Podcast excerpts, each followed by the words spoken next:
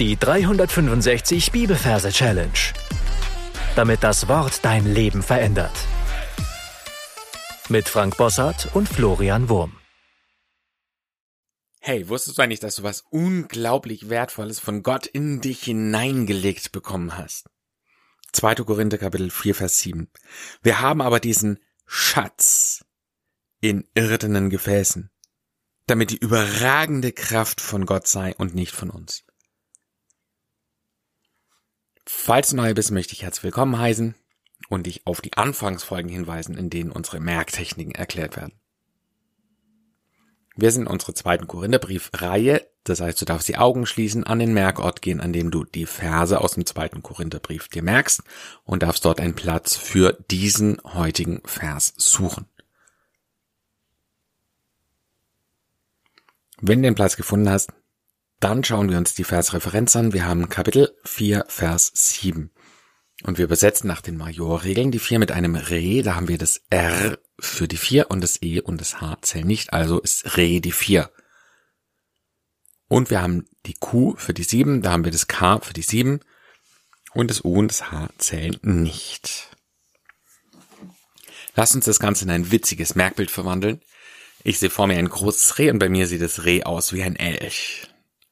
Das heißt ein großes Tier.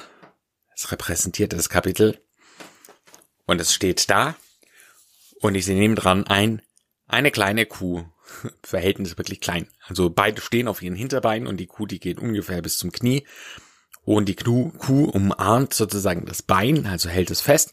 Und von oben kommt dann diese große Hand auch auf die Schulter der kleinen Kuh. Also die große Hand des Rehelchs.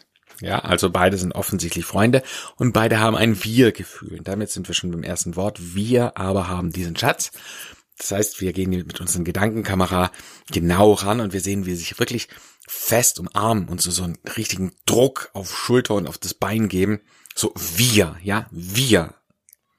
Wir haben aber diesen Schatz.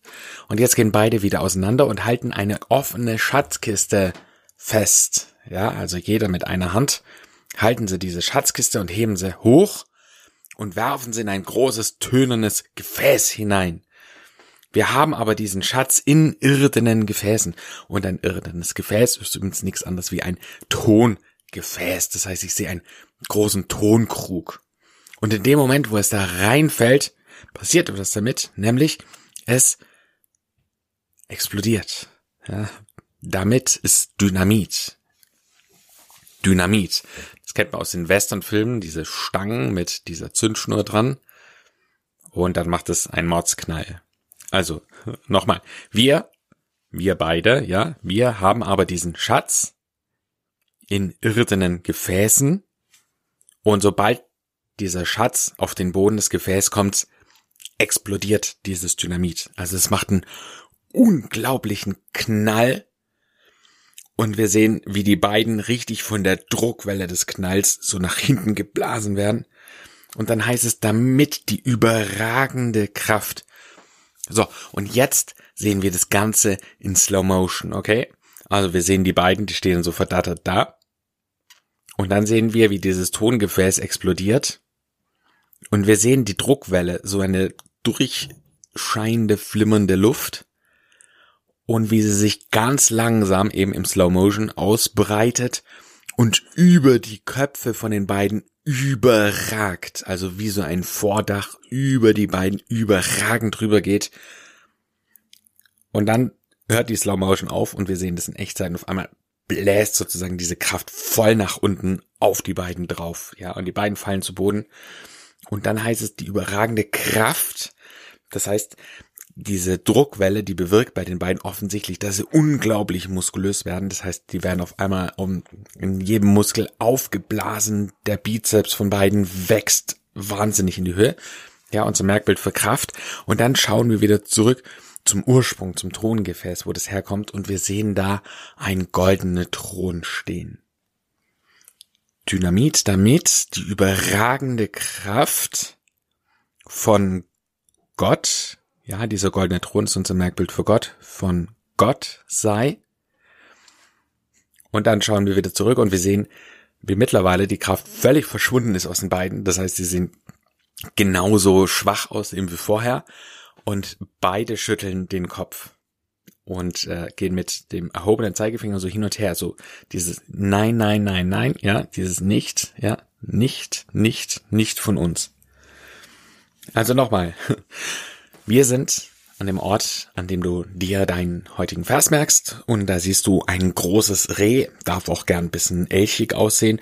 Und du siehst eine kleine Kuh. Und beide haben sich fest im Arm und zeigen, wir gehören zusammen. Wir haben aber diesen Schatz in irdenen Gefäßen,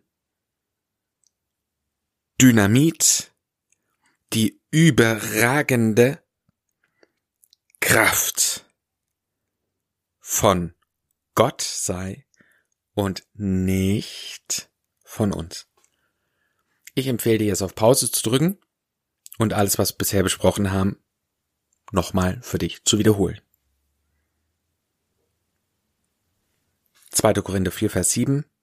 Wir haben aber diesen Schatz in irdenen Gefäßen, damit die überragende Kraft von Gott sei und nicht von uns. Und gesungen hört sich das Ganze dann so an. Wir haben aber diesen Schatz in irdenen Gefäßen, damit die überragende Kraft von Gott sei und nicht von uns. Meinte bis wiederholen ein paar Mal den gesungenen Vers und dann singen in deine Anki Merk App ein. Damit sind wir am Ende für heute angelangt und meine Challenge für dich heute ist, dass du den Kommentar von William McDonald in der Folgenbeschreibung dieses Podcasts dir durchliest. Gott segne dich. Bis zum nächsten Mal. Tschüss. Das war die 365 Bibelferse Challenge. Noch mehr Lebensveränderndes findest du unter rethinkingmemory.com/Kurse.